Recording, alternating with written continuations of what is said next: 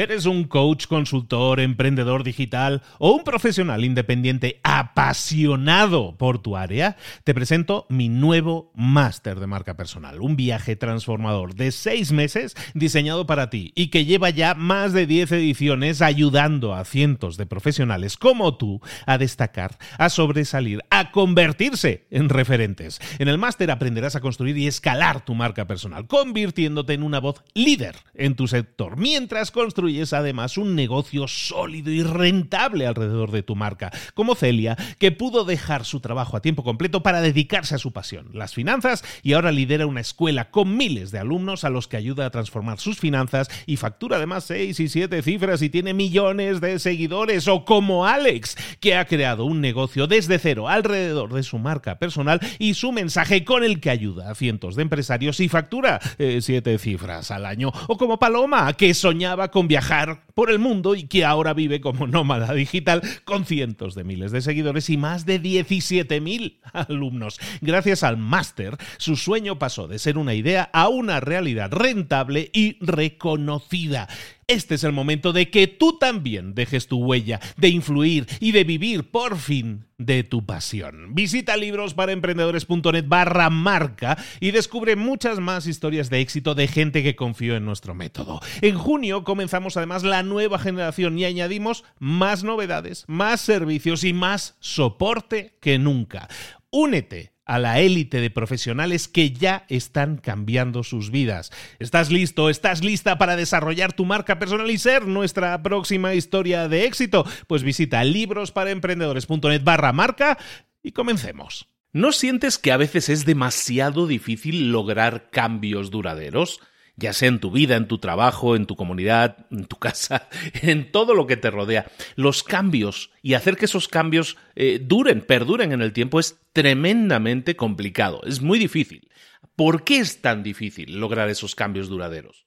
Pues resulta que es muy difícil porque hay un conflicto en tu cabeza que tenemos que empezar a controlar. Y si no lo controlamos, los cambios siempre van a ser difíciles. Cuando te cuesta cambiar cosas en tu vida, probablemente es porque tienes ese conflicto muy activo en tu cabeza. ¿Te gustaría saber un poco más de ello? ¿Cómo solucionarlo? ¿Cómo entenderlo? ¿Cómo cambiarlo? ¿Y cómo provocar cambios duraderos en tu vida? Si es así, escucha aquí y ahora el resumen del libro Switch, cómo cambiar las cosas cuando el cambio es difícil, de los hermanos Heath. Ya hemos visto varios libros de ellos y vamos a ver este libro aquí ahora, como te digo, en libros para emprendedores. Sin más, comenzamos.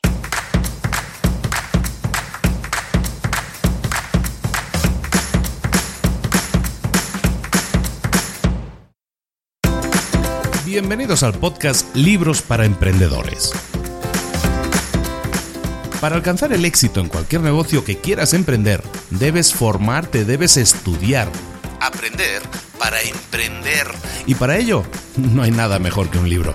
En el podcast Libros para Emprendedores te ayudamos de tres maneras. Primero, seleccionando los mejores libros del mercado para ayudarte a emprender, a mejorar en tu emprendimiento. Segundo, te ofrecemos gratis un resumen de los puntos más valiosos explicados en cada libro. Y tercero, te damos finalmente pasos a seguir para poner en práctica todas esas lecciones aprendidas y así poder acortar tu camino hacia el éxito ya sea marketing, ventas, liderazgo, emprendimientos, mentalización, eh, vamos a analizar lo mejor de lo mejor, de los mejores libros del mercado y te lo vamos a dar todo bien masticadito y listo para ser aplicado.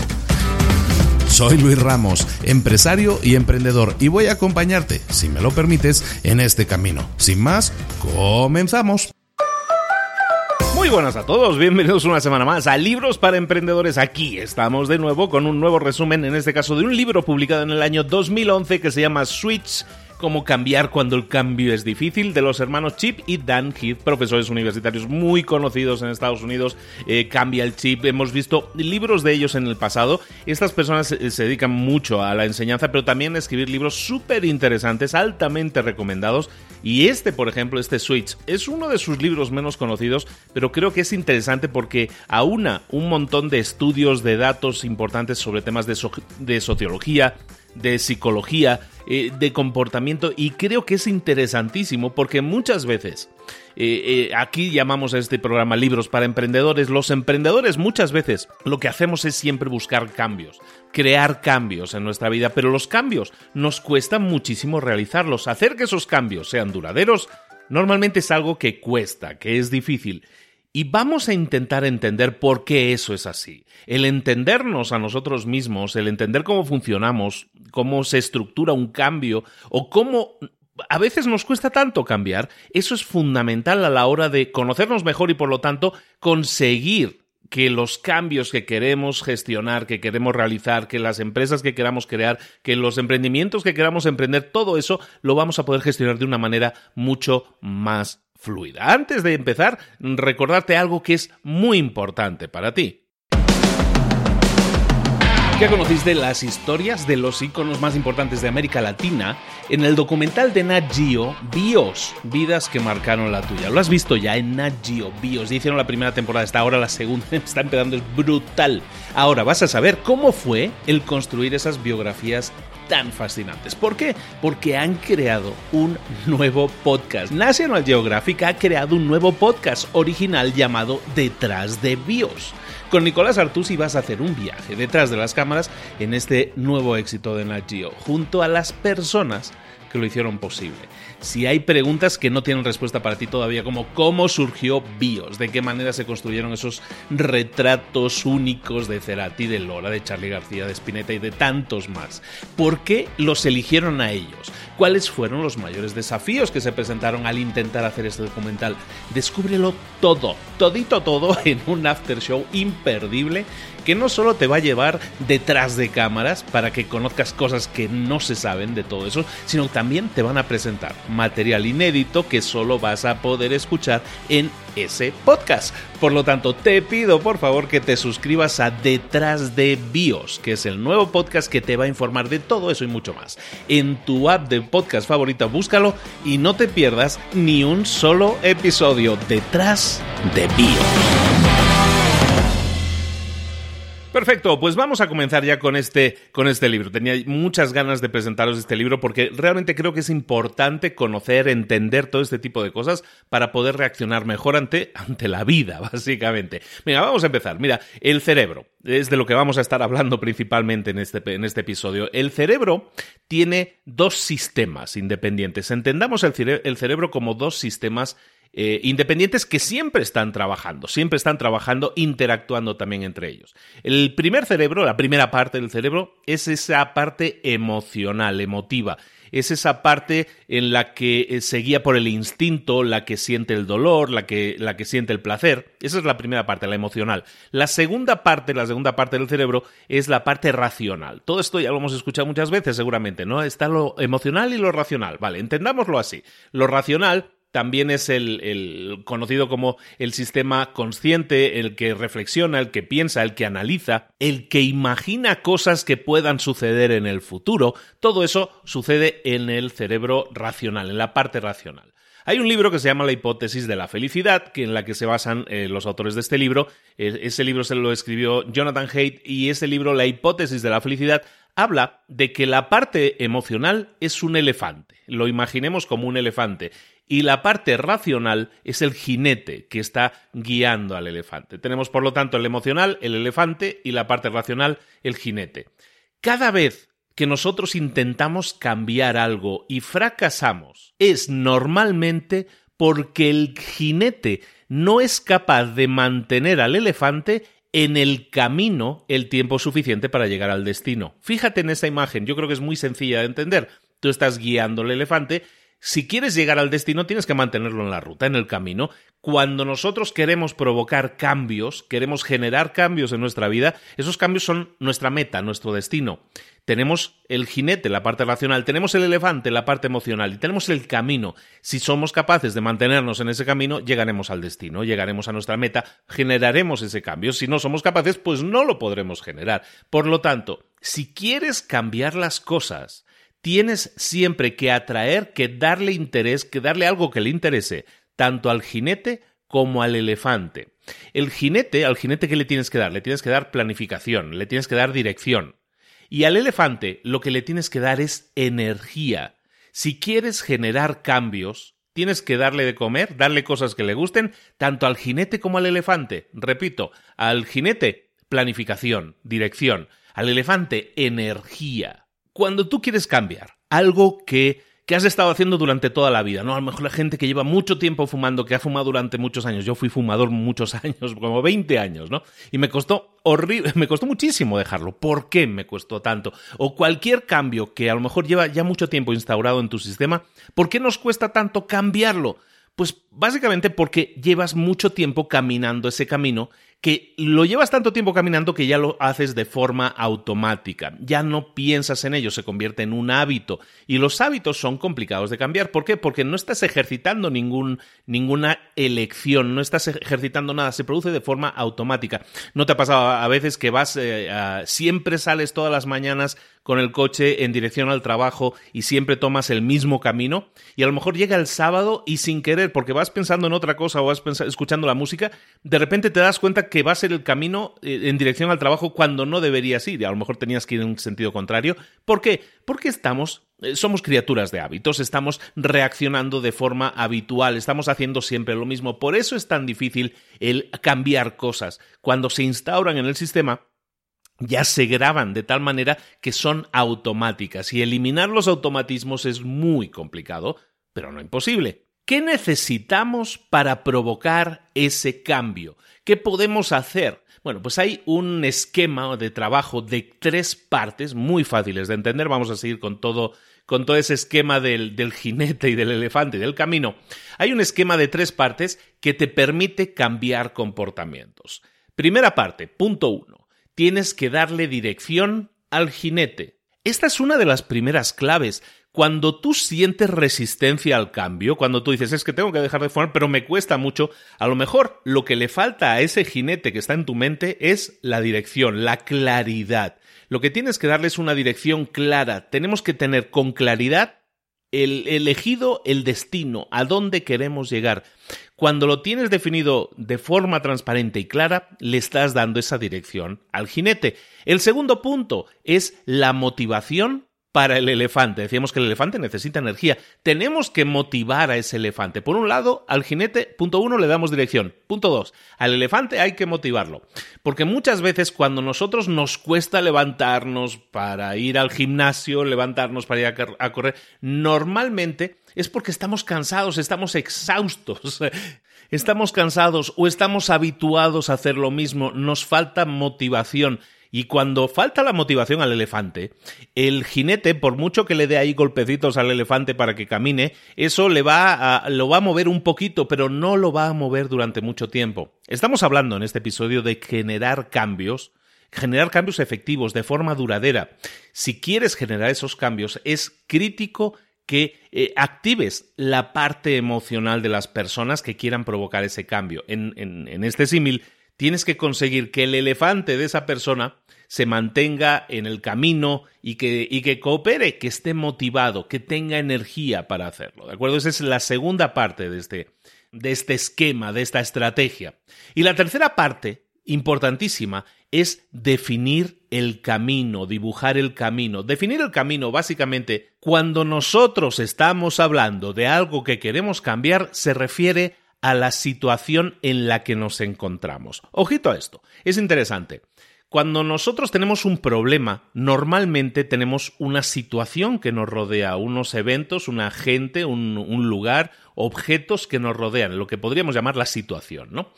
Entonces, cada vez que nosotros queremos generar un cambio, normalmente el, problema que tenemos no es lo que queremos cambiar, sino que el problema que tenemos, ojo a esto, es que tenemos un problema de situación.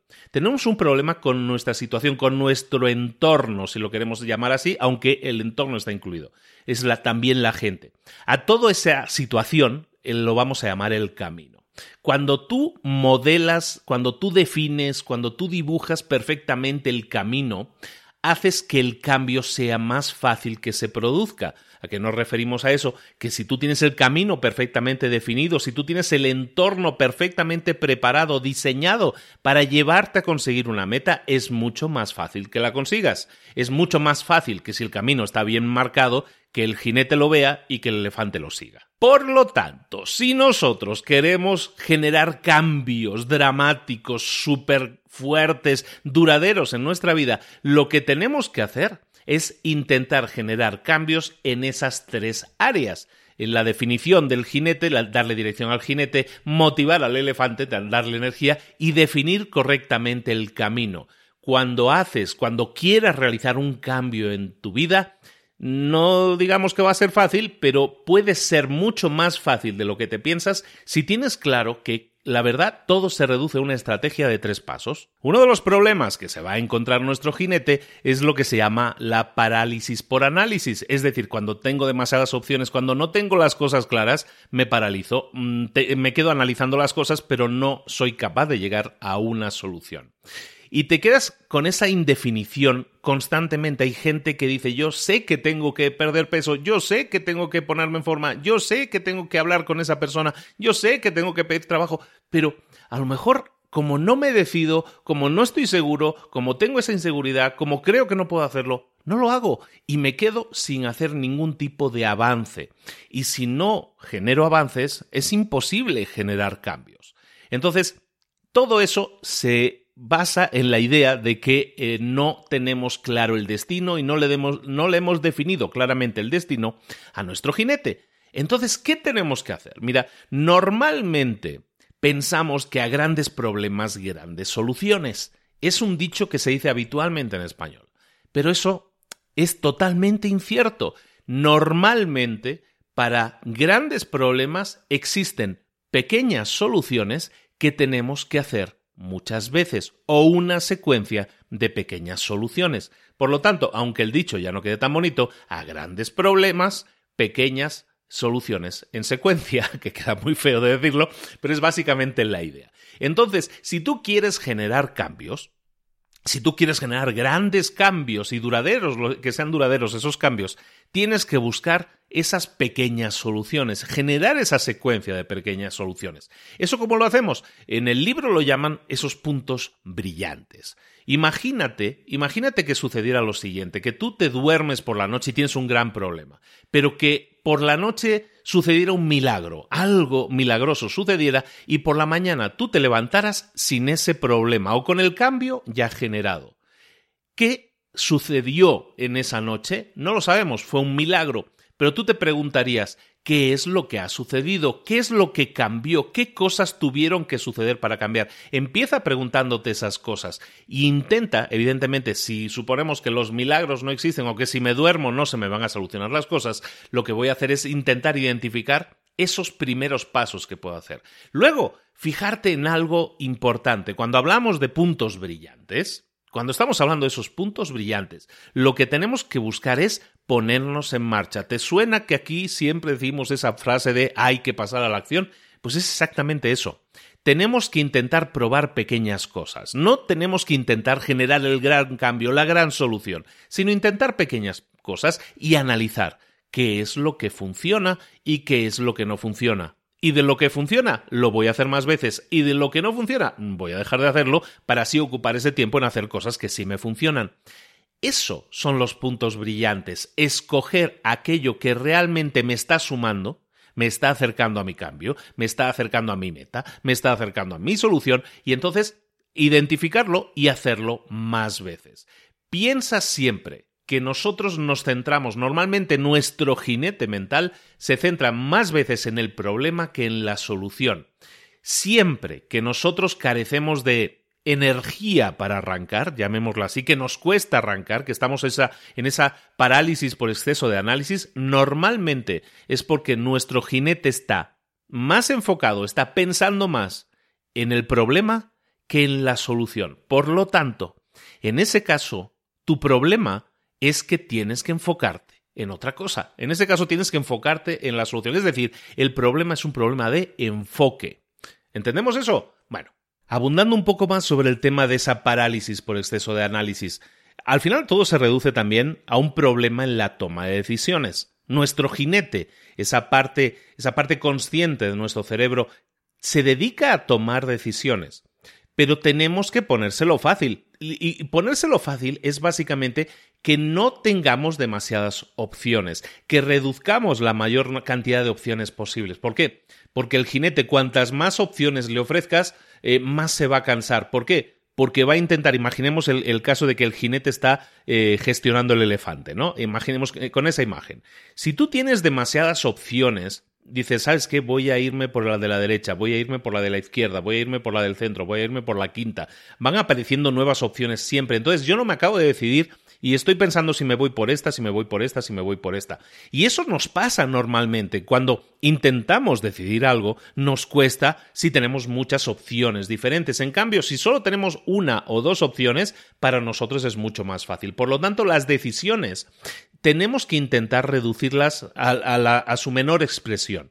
Es decir, tenemos que si podemos reducirlo a una, es excelente, ya no tenemos que tomar decisión, tenemos el camino claro, pero por lo menos a dos, ¿no? Tenemos que intentar reducir eso, porque en el libro te ponen el ejemplo, ¿no? Si tú tienes en una, en una estantería, en una tienda, tienes un montón de mermeladas diferentes, si tienes demasiadas mermeladas, la gente no compra mermelada. En cambio, si tienes a lo mejor solo dos o tres sabores de mermelada, es más probable que la gente compre. ¿Por qué? Porque no se lo pones tan difícil, porque la decisión no es tan difícil, no tienen que escoger entre 38 sabores diferentes, solo tienen que escoger entre dos o tres.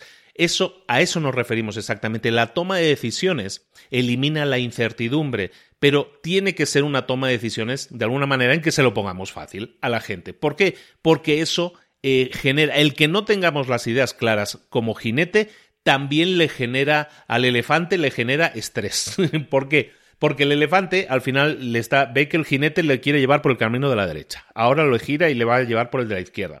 Como el camino no está claramente definido y el jinete no lo tiene claro, pues el jinete va moviendo al elefante. Ahora vete por el de la derecha, ahora por el de la izquierda, ahora por el centro. Y el elefante que se pone ansioso y se estresa, dice, no, no, no, sabes que yo prefiero ir por el camino de siempre. Lo que hablábamos, ¿no? El músculo actúa de forma automática, tiene pregrabado ya lo que ha estado haciendo siempre y el elefante dice, ¿sabes qué? Creo que no lo tienes claro, esto me estresa, quítate de historias, yo sigo por el camino de siempre. Y es por eso, porque los por esa razón los cambios no se ejecutan, no se no cristalizan, porque nuestro elefante, que es muy grande y muy poderoso en ese sentido, pues tiene mucha tendencia a seguir por el camino habitual, a menos a menos que el jinete lo tenga súper, súper claro. ¿De acuerdo? Entonces, ¿Qué significa esto y cómo lo podemos aterrizar esto un poco en nuestra vida?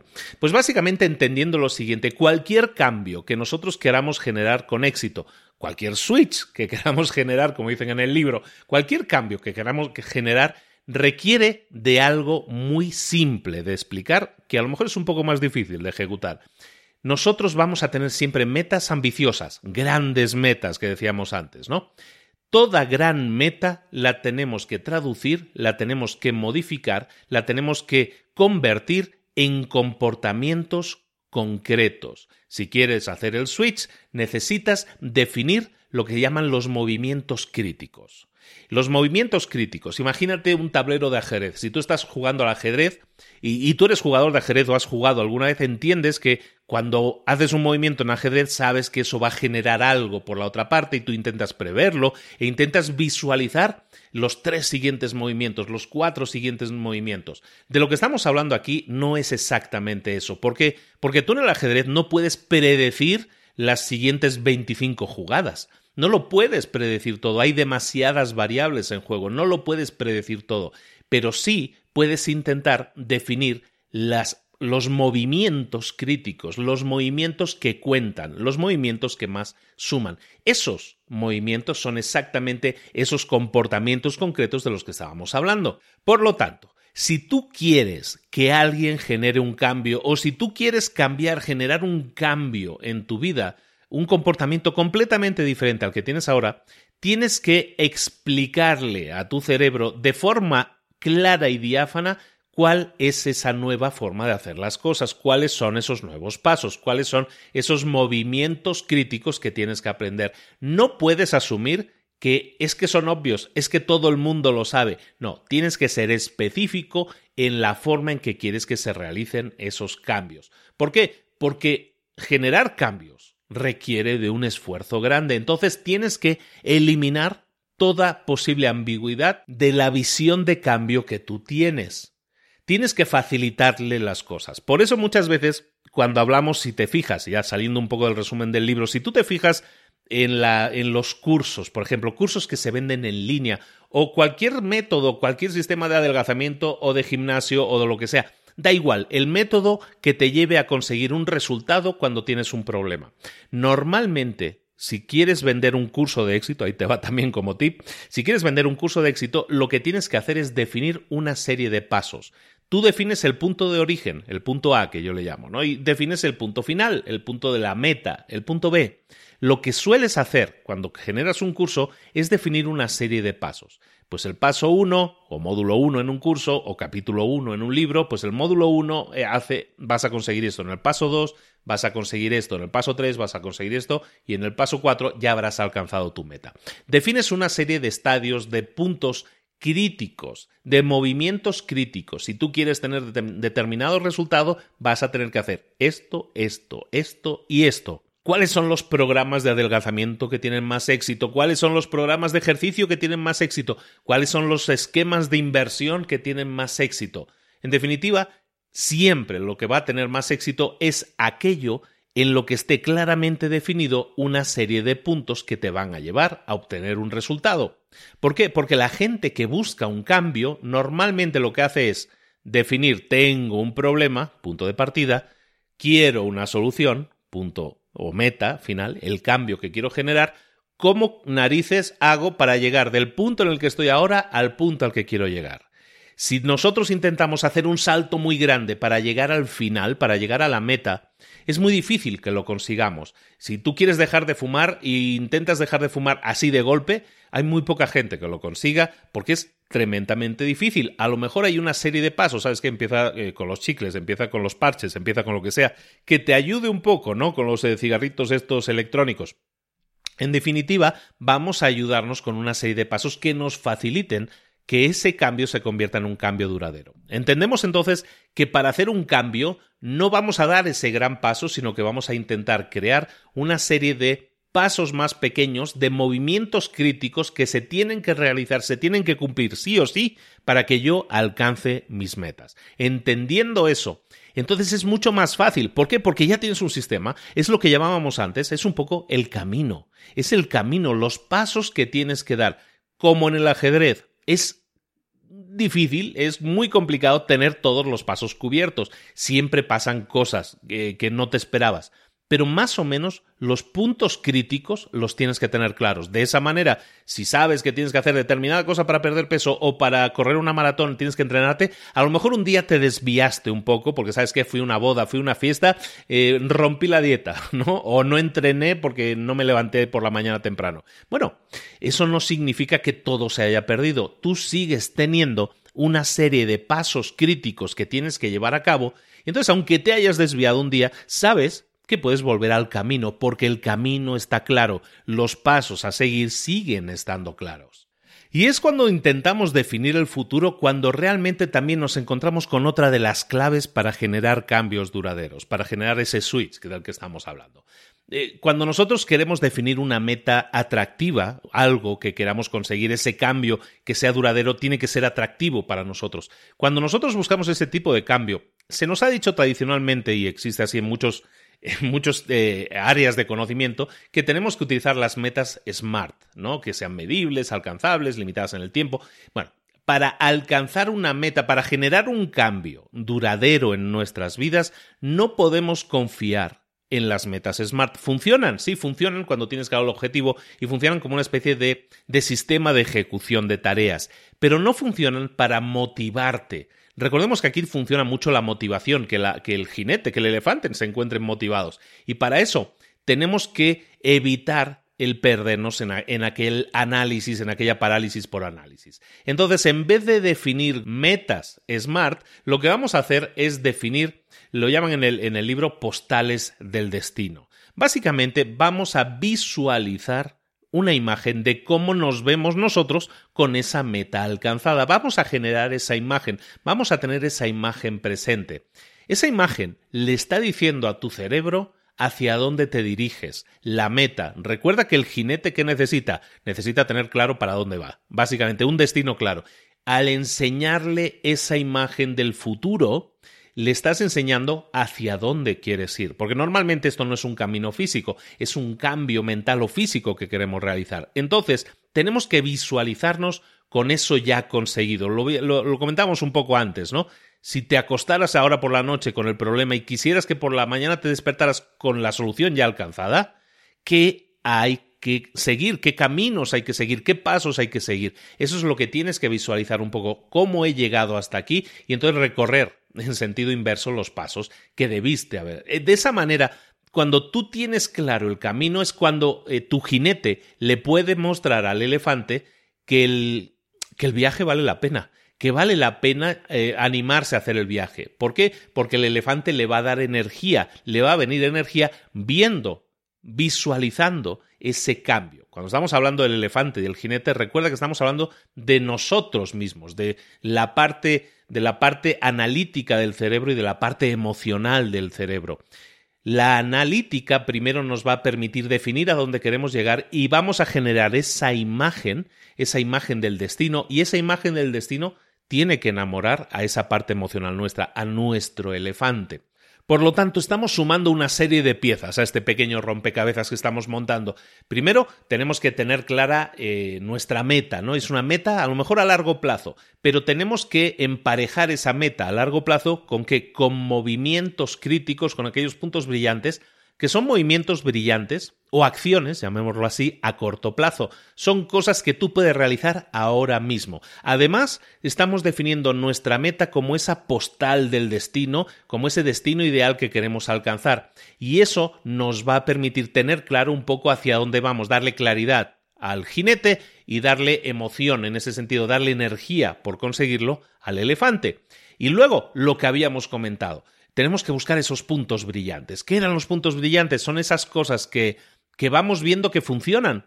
Porque va a haber cosas que no nos van a funcionar tan bien y va a haber cosas que sí nos van a funcionar bien. Vamos a buscar esos puntos brillantes, vamos a analizar la situación, vamos a ver qué nos funciona y vamos a repetir aquello que nos funciona para que de esa manera aumentemos las probabilidades de éxito, es decir, de acercarnos a nuestra meta, de acercarnos a esa postal del destino. ¿Y las emociones? ¿Qué pintan en todo esto? Las emociones nos ayudan y mucho a conseguir alcanzar nuestras metas. Cuando queremos provocar un cambio, tenemos que fiarnos de nuestras emociones, pero no solo de las emociones positivas, las emociones del sueño, del sueño de alcanzar algo que, que realmente nos emociona, sino también fijarnos en las emociones negativas. ¿Por qué? Porque a la gente, fíjate tú qué cosa, las emociones negativas les suelen muchas veces motivar más a la acción que las acciones o las emociones positivas. ¿A qué me refiero con esto? Que muchas veces el evitar el dolor te motiva a pasar a la acción mucho más que la búsqueda de la felicidad. En el libro comentan de una secuencia que tú tienes que, eh, en la que tú tienes que poner las acciones a la hora de conseguir eh, tus resultados y tus metas. Normalmente se tiende a pensar que la secuencia correcta de analizar y generar un cambio es punto uno, analizar, luego pensar, luego cambiar, ¿no? Analizar, pensar, cambiar.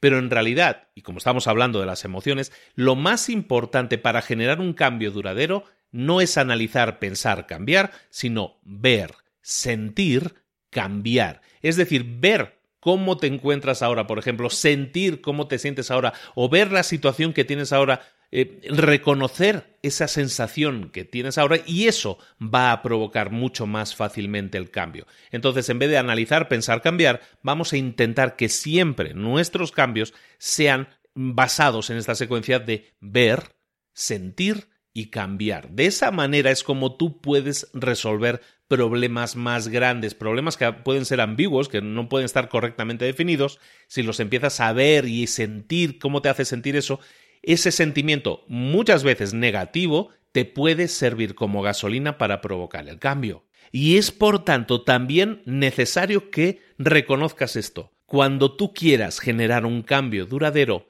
lo que necesitas no es ser analítico, lo que necesitas no es diseñar, planificar el cambio, sino fiarte de tu mente, de tu creatividad, tener esperanza, toda esa, esa, parte sentimental que todos tenemos en el cerebro, unos tienen el elefante más pequeño o más grande, pero todos lo tenemos. Si queremos solucionar problemas y problemas ambiciosos, tenemos que fiarnos mucho más de nuestra mente, de nuestra creatividad, el, el ver, sentir, cambiar que estábamos diciendo. Aún así, a muchísima gente el elefante se le detiene, el elefante se para y le estás dando ahí con la varita para que camine y no camina. ¿Por qué un elefante a veces se detiene y le cuesta caminar o le cuesta mucho comenzar a moverse?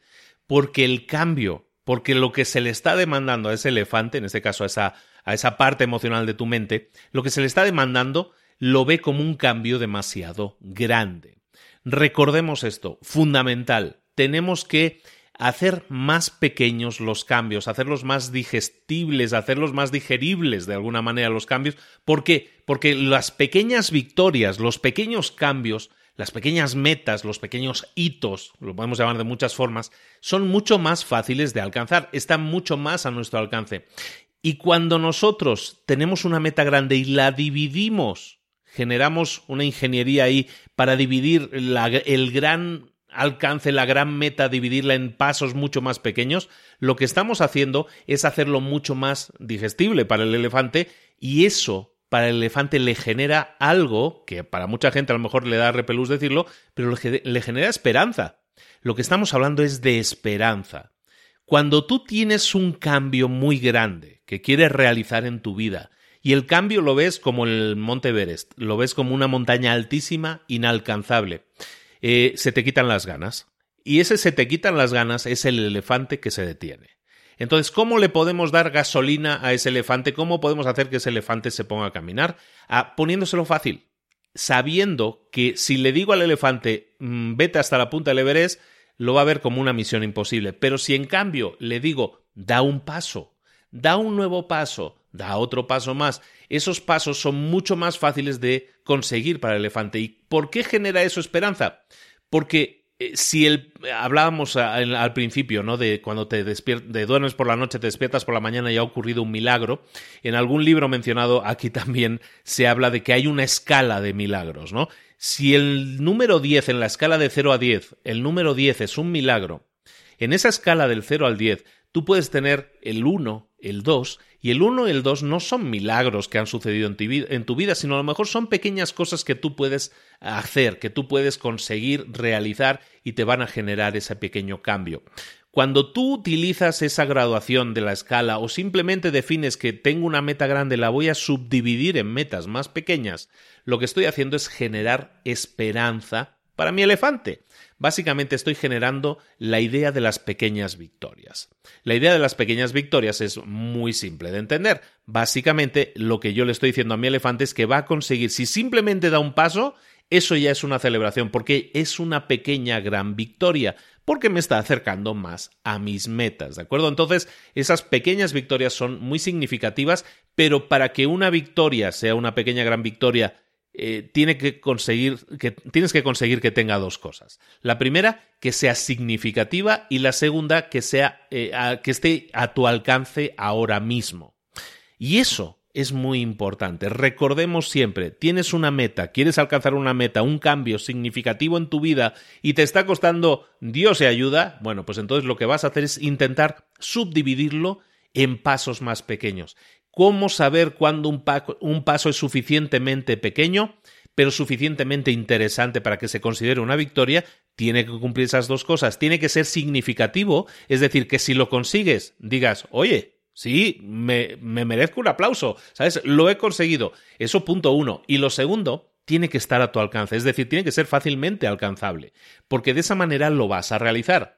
Si es muy difícil, si es decir, sube el Monte Everest, pues va a decir, no, no, no puedo, no me motiva. Pero si tú dices, ¿sabes qué? Vete de aquí hasta el campamento base, a lo mejor es un esfuerzo que tú puedes realizar y realizar ese, ese esfuerzo es significativo porque dices, oye, ya estoy en el primer campamento, estoy en el campamento número uno y, y lo he podido alcanzar, estaba a mi alcance y eso para mí es una pequeña victoria. Esa pequeña victoria la voy a sentir internamente como una fuente de ilusión, como una fuente de esperanza, y es lo que me va a dar la, gasolina, por llamarlo así, la gasolina que necesita mi elefante para seguir caminando, para ir ahora sí a la siguiente pequeña gran meta. Dos puntos más que te pueden servir mucho también a la hora de entenderte un poco más y a la hora de provocar esos grandes cambios que queremos provocar en nuestras vidas. Eh, se menciona en el libro también, ¿no? Que cuando nosotros realizamos algún tipo de elección, normalmente lo que hacemos es eh, confiar en uno o en uno de estos dos modelos de toma de decisiones. La toma de decisión puede ser mediante el modelo de consecuencias o mediante el modelo de identidad. El modelo de consecuencia lo que asume es que tú tienes una decisión que tomar y lo que haces es valorar el costo. Por un lado, valorar los beneficios por otro lado y las opciones que tienes a la hora de tomar esa elección u otra y basado también en la satisfacción que te va a generar una u otra. Es un acercamiento racional, es un acercamiento analítico, es el modelo de las consecuencias. Analizas costo, beneficio, las consecuencias. Y luego tienes el modelo de identidad, que es un modelo totalmente diferente de toma de decisiones. En ese modelo, básicamente lo que tú te preguntas, lo que tú haces son tres preguntas. Esas tres preguntas te permiten tomar una decisión o no. Este modelo, por cierto, es el modelo que se apoya en el libro. Ahora lo vamos a comentar. El modelo de identidad te dice, hazte, hazte estas tres preguntas. Primera pregunta, ¿quién soy yo? Segunda pregunta, ¿qué tipo de situación es esta en la que me encuentro ahora? Y tercera pregunta, ¿qué haría alguien como yo en esta situación? Lo que buscas es generar una imagen de, la persona que está llevando a cabo todo lo necesario para resolver esa situación, ¿de acuerdo? O para llevar a cabo una elección. Entonces, cuando tú pienses en, en gente o cuando tú pienses en ti mismo como en ti misma, como una persona cuyo comportamiento queremos cambiar, empieza por preguntarte si estás de acuerdo con esto. Di la siguiente frase, aspiro a ser el tipo de persona que haría este cambio. Si la respuesta es sí, si tú te visualizas, si tú te ves como la persona, aspiro a ser la persona, aspiro a ser la persona que haría este tipo de cambios, si la respuesta es sí, entonces las cosas van bien, las cosas pintan bien. ¿Por qué? Porque ya tienes creada esa imagen, esa identidad de quién quieres ser. Es decir, tienes clara la meta. Pero si la respuesta es no, entonces tienes que empezar a trabajar, y mucho además, para demostrarte a ti mismo que puedes llegar a ser esa persona. Acuérdate de cuando comentamos lo de la postal, ¿no? La postal del destino es un poco eso también, ¿no? Tenemos que visualizar la persona que lleva a cabo los cambios necesarios para provocar ese switch. El otro punto interesante que creo que es importante también que lo recalquemos aquí es que la motivación decrece a medida que vamos avanzando en el camino. Es inevitable. Podemos tener ilusión, podemos alcanzar pequeñas metas y eso nos va generando ilusión. Pero el elefante, ay el elefante, el elefante pierde motivación cada vez que vamos avanzando en el camino. Entonces, eso es esperable. Y lo que, lo que sería ideal que nosotros tengamos en cuenta, es otra de esas ideas que yo comento muchas veces, es que tenemos que tener claro que vamos a fallar, que vamos a fallar en algún momento. Antes comentábamos el ejemplo de que yo estoy haciendo dieta, pero eh, fui a una boda y rompí la dieta. Bueno, eso es un fracaso, un mini fracaso, si lo queremos ver así. En definitiva, tenemos que tener claro que eso va a suceder que no somos perfectos, que somos falibles, que tenemos que tener claro eso para que de esa manera la motivación del elefante no decrezca. Porque el elefante se va a desmotivar, por ejemplo, cuando vea que hemos roto la dieta, que nos hemos salido del camino marcado. Bueno, tenemos que entender que eso va a pasar, que nuestro camino, aunque esté perfectamente marcado y es perfectamente derecho y recto, eh, nos vamos a desviar. En algún momento nos vamos a salir al lateral de la autopista que tenemos ahí marcada. Eh, lo importante es que sepamos, entendamos, nos perdonemos a nosotros mismos por haber, entre comillas, fracasado y volvamos al camino, regresemos nuestro elefante al camino. Pero para eso tenemos que tener claro lo que se llama la expectativa del fracaso, que es que siempre va a haber algún momento en que no lo vamos a hacer bien, que vamos a fracasar eso, fracasar a medio camino es totalmente habitual, pero no significa que debamos abandonar el camino por eso. Simplemente hemos fracasado, nos hemos desviado, volvemos al camino y volvemos para mantener la motivación necesaria para seguir llegando a nuestras metas, que a lo mejor tardamos un día más, tardamos un día más, pero vamos camino a nuestras metas. Al principio estábamos hablando también de una de las partes esenciales del sistema que necesitamos poner en marcha para generar cambios, y uno de ellos era el del entorno, ¿no? Bueno, hablábamos de, de definir el camino, de dibujar el camino, de tener el camino claro. Imagínate en nuestro camino, en nuestro jinete, en nuestro elefante, que más o menos tienen marcado el camino. ¿Qué pasaría si nosotros el camino que tiene ahora marcado el elefante, además, se lo pusiéramos a lo mejor como con, con agua o mojadito y en descenso, en un declive? Pues resultaría que iría mucho más rápido porque empezaría a deslizarse como si fuera un tobogán y llegaría mucho más rápido a su destino.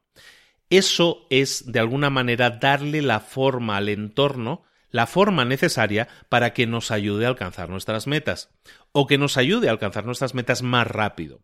Nuestros cambios se van a producir mucho más fácilmente si el entorno nos ayuda. Si tú quieres bajar de peso, si tú quieres perder peso, tienes que estar en una dieta muy restrictiva, seguramente tengas que vaciar del refrigerador, de la despensa, de todas partes, todo aquello que sea susceptible de romperte la dieta. ¿no? Si quieres eh, ir al gimnasio y te cuesta mucho levantarte por la mañana, a lo mejor tienes que preparar la ropa por la noche y preparar los tenis por la noche. Prepararlo todo por adelantado para facilitarte el camino. Porque sí funciona. Porque facilitarte el camino, porque ajustar el entorno para que el entorno te ayude y no te perjudique, eso hace que los cambios se produzcan muchísimo más fácilmente. Por ejemplo, en los aviones. ¿Tú sabías que en los aviones, cuando están por debajo de 10.000 pies, eh, ya sea que estén despegando, ya sea que vayan a aterrizar, cuando están por debajo de los 10.000 pies, no se permite, en la cabina del piloto no se permite ninguna conversación, excepto solo aquellas que sean relevantes al, al tema del vuelo. ¿De acuerdo? Le llaman la, la, cabina del piloto estéril. Es decir, no se puede hablar de otra cosa que no sea temas del vuelo. Eh, eso es importante porque lo que hace es preparar el entorno, en este caso es una regla establecida por las líneas aéreas, por la cual está preparando el entorno para que el entorno ayude, en este caso a los pilotos, a que se concentren mejor, a que tengan un mejor eh, despegue, un mejor aterrizaje. Todo este tipo de acciones que preparan nuestro entorno para facilitarnos nuestro trabajo, nos ayudan, hacen, facilitan que las metas se consigan. Entonces, una cosa es la fuerza de voluntad. ¿A dónde vamos con esto? Vamos que el tema de la fuerza de voluntad, que muchas veces dices, es que yo lo voy a hacer por, por mis narices, ¿no? Por fuerza de voluntad voy a conseguir las cosas. Busca ayuda. Y esa ayuda puede ser interna, es simplemente preparar tu entorno y hacerlo de forma que te ayude a conseguir tus metas. Eso es importantísimo. Un tema que hemos mencionado muchísimas veces, yo creo ya, es el tema de, generar hábitos, de generar buenos hábitos, hábitos que nos ayuden a conseguir alcanzar nuestras metas. Generar esos hábitos, básicamente, se basa en hacer acciones que te sumen, esos puntos brillantes que comentamos, hacer acciones que sumen de forma repetida. Tienes que identificar esas acciones y una forma de, de aunar todo esto, de preparar tu entorno, como estábamos diciendo hace un momento, y de construir, de generar nuevos y buenos hábitos, una herramienta esencial en ese sentido son eh, las checklists, las listas de tareas, las listas eh, de ordenadas, por llamarlo de alguna manera. Una checklist, una lista ordenada, te permite educar a las personas o educarte a ti mismo en la mejor forma de hacer las cosas, el definir el paso a paso de lo que se tiene que realizar y el orden en el que se tiene que realizar. De esa manera, en tu entorno eh, puedes preparar las cosas mucho mejor. En las acciones que vas a hacer o que vas a realizar a continuación, las puedes definir mucho mejor y no tienes que pensar en ella, no tienes que concentrarte en decir qué es lo que sigue, sino que ya sabes a través de tu lista de tareas qué es lo que tienes que hacer. Eso genera confianza, genera confianza en ti, te da seguridad y eso tener seguridad, tener un entorno que lo favorezca, todo eso ayuda, todo eso suma en que tú puedas generar nuevos y buenos cambios pero recuerda, y ya terminamos, esto es un viaje, es un viaje que vas a emprender, un viaje en el que tienes jinete, tienes elefante y tienes un camino. Todo viaje empieza por un primer paso, tienes que dar ese primer paso. El que des el primer paso no es garantía de que llegues a la meta. No significa que puedas llegar a la meta, al contrario, en muchos casos la gente se confía, pero tienes que dar el primer paso. Entonces, da ahora mismo el primer paso. ¿Cuál sería tu primer paso? Piensa en esa meta que quieres alcanzar, piensa en ese cambio que quieres generar en tu vida. ¿Cuál sería el primer paso que podrías dar hoy mismo, ahora mismo, para generar ese cambio? No digo que lo vayas a obtener, digo que estás dando un primer paso para conseguirlo. Defínelo, visualízalo y dalo, da ese paso. Cuando tú refuerzas que este paso que estoy dando en este momento está relacionado con la meta que quiero alcanzar, es diez veces más potente que si dieras un paso aleatoriamente. ¿Por qué? Porque es un paso que tiene sentido para ti. A lo mejor no lo tiene para otras personas, a lo mejor no lo tiene para tu familia, pero para ti tiene todo el sentido. Tú sabes que ese paso está sumando para alcanzar una meta.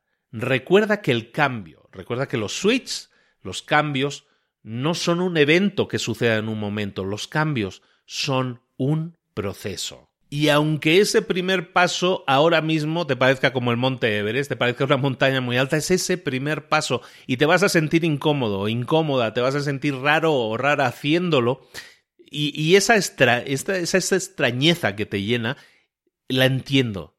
Y es entendible y todos la podemos entender. Pero el hecho de que des ese primer paso, tú, ahora, tú que me estás escuchando, que des ese primer paso, ahora mismo, va a hacer que tu cuerpo se sienta un poco menos extraño también. Entonces, fíjate lo que vamos sumando. Estamos dando un paso que nos acerca un poquito más a nuestra meta y además estamos de alguna manera sintiéndonos un poco menos incómodos que como nos sentíamos hace un momento. Cuando damos ese primer paso vamos perdiendo un poco de miedo también, un poco de incomodidad. Y eso va disminuyendo todavía más a medida que vamos dando nuevos pasos. Yo me acuerdo, lo he comentado varias veces, yo creo aquí, cuando yo empecé hace unos años en un club Toastmasters, un club de oratoria, yo recuerdo, bueno, todos los que hayan pasado por oratoria o que les cueste hablar en público, yo era uno de ellos, lo sigo siendo, pero ahora lo disfruto bastante más.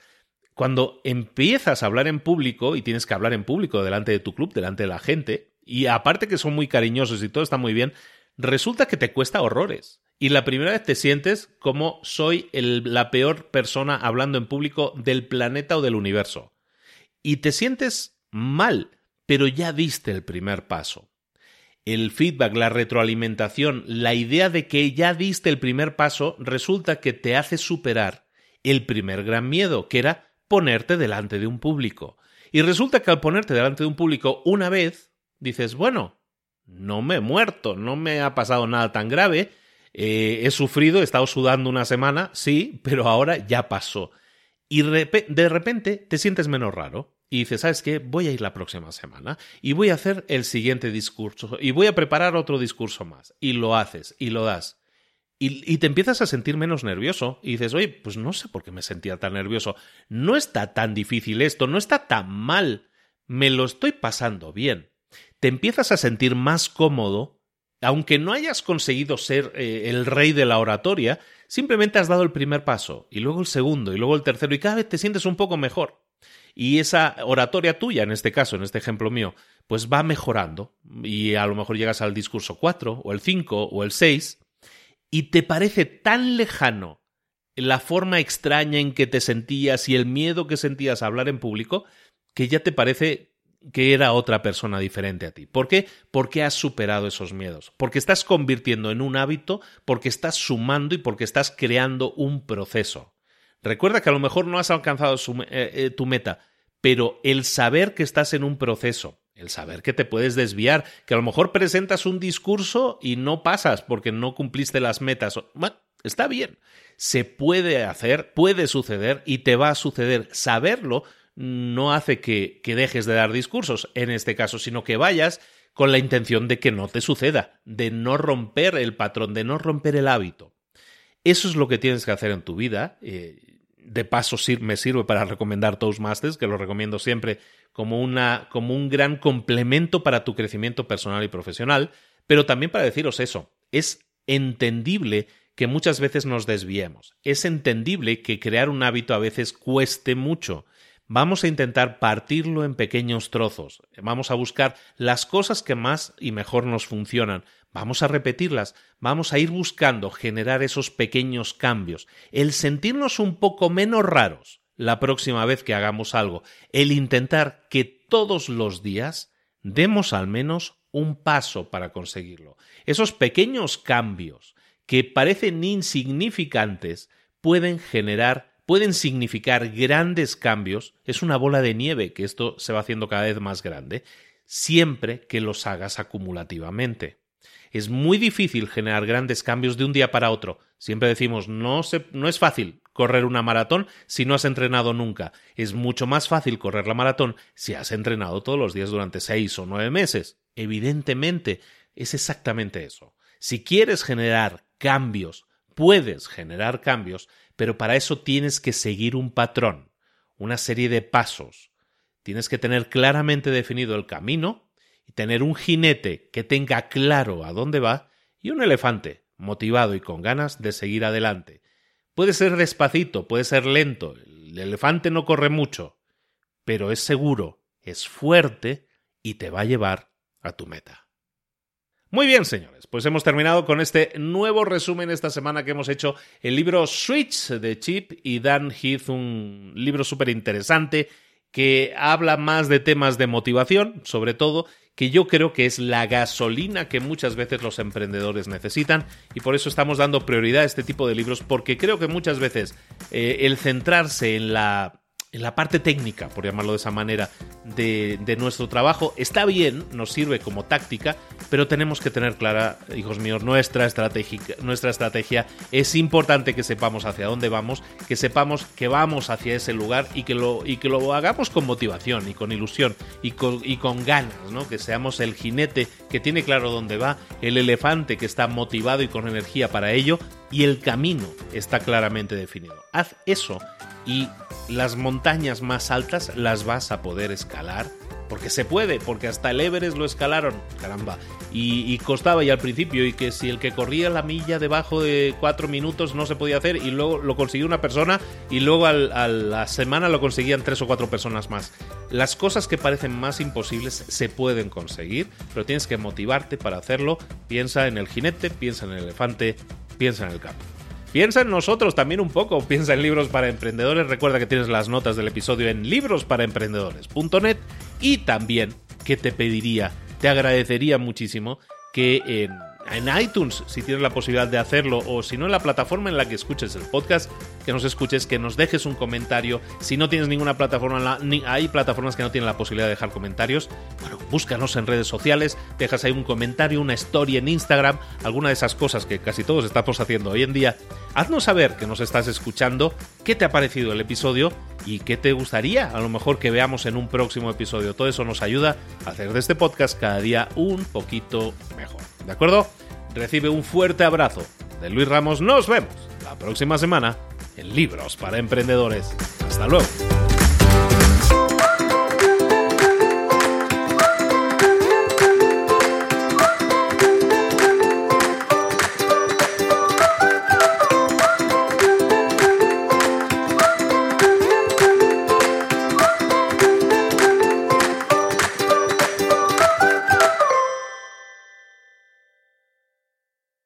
¿Eres un coach, consultor, emprendedor digital o un profesional independiente apasionado por tu área? Te presento mi nuevo máster de marca personal, un viaje transformador de seis meses diseñado para ti y que lleva ya más de 10 ediciones ayudando a cientos de profesionales como tú a destacar, a sobresalir, a convertirse en referentes. En el máster aprenderás a construir y escalar tu marca personal, convirtiéndote en una voz líder en tu sector, mientras construyes construyes además un negocio sólido y rentable alrededor de tu marca, como Celia, que pudo dejar su trabajo a tiempo completo para dedicarse a su pasión, las finanzas, y ahora lidera una escuela con miles de alumnos a los que ayuda a transformar sus finanzas y factura además 6 y 7 cifras y tiene millones de seguidores, o como Alex, que ha creado un negocio desde cero alrededor de su marca personal y su mensaje con el que ayuda a cientos de empresarios y factura 7 eh, cifras al año, o como Paloma, que soñaba con viajar por el mundo y que ahora vive como nómada digital con cientos de miles de seguidores y más de 17.000 alumnos. Gracias al máster, su sueño pasó de ser una idea a una realidad rentable y reconocida. Este es el momento de que tú también dejes tu huella, de influir y de vivir por fin de tu pasión. Visita librosparaemprendedores.net barra marca y descubre muchas más historias de éxito de gente que confió en nuestro método. En junio comenzamos además la nueva generación y añadimos más novedades, más servicios y más soporte que nunca. Únete a la élite de profesionales que ya están cambiando sus vidas. ¿Estás listo? ¿Estás lista para desarrollar tu marca personal y ser nuestra próxima historia de éxito? Pues visita librosparaemprendedores.net barra marca y comencemos.